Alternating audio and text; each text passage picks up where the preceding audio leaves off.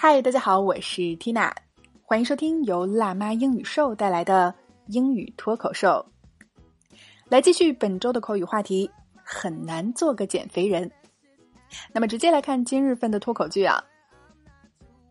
I eat vegetarian food every day. Look at me. I'm turning green. I'm dying for some meat. I eat vegetarian food every day. Look at me. I'm turning green. I'm dying for some meat. OK，还是先来拆开分析。首先来看 vegetarian，它兼具形容词和名词词性啊。做形容词表示素食的，那么做名词就是指素食主义者。 和它类似的还有一个词叫做 veggie，那同样是指素食者，我们可以一起记忆。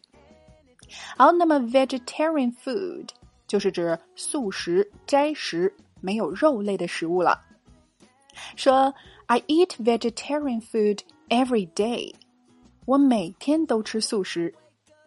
那接下来发牢骚说 Look at me，I'm turning green，你瞧瞧我啊，我整个人都变绿了。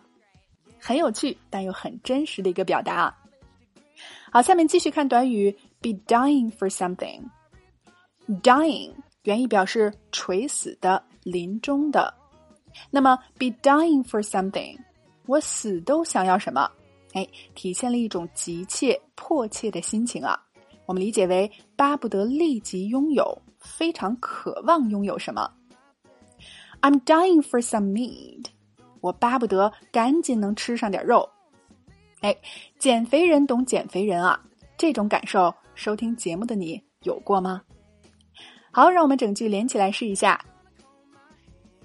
I eat vegetarian food every day. Look at me, I'm turning green. I'm dying for some meat. One more time. I eat vegetarian food every day. Look at me.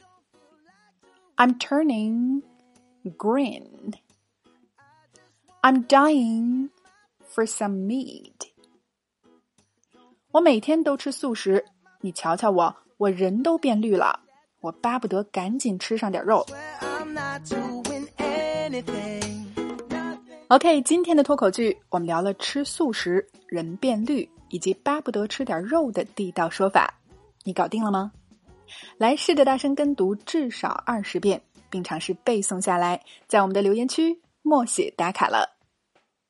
那么，想要突破口语和听力瓶颈啊缇娜推荐你结合经典美剧《老友记》来学习美国最地道的表达。我们推出了一百天跟着《老友记》轻松开口说英语，只需要八十九元就可以永久收听。购课后还可以获赠全十季的《老友记》音视频以及对话脚本，经典美剧场景代入式学习，帮助你事半功倍。那么大家可以关注微信公众号“辣妈英语秀”，回复“老友记”三个字就可以免费试听啦。All right, this is your hostina. Bye for now.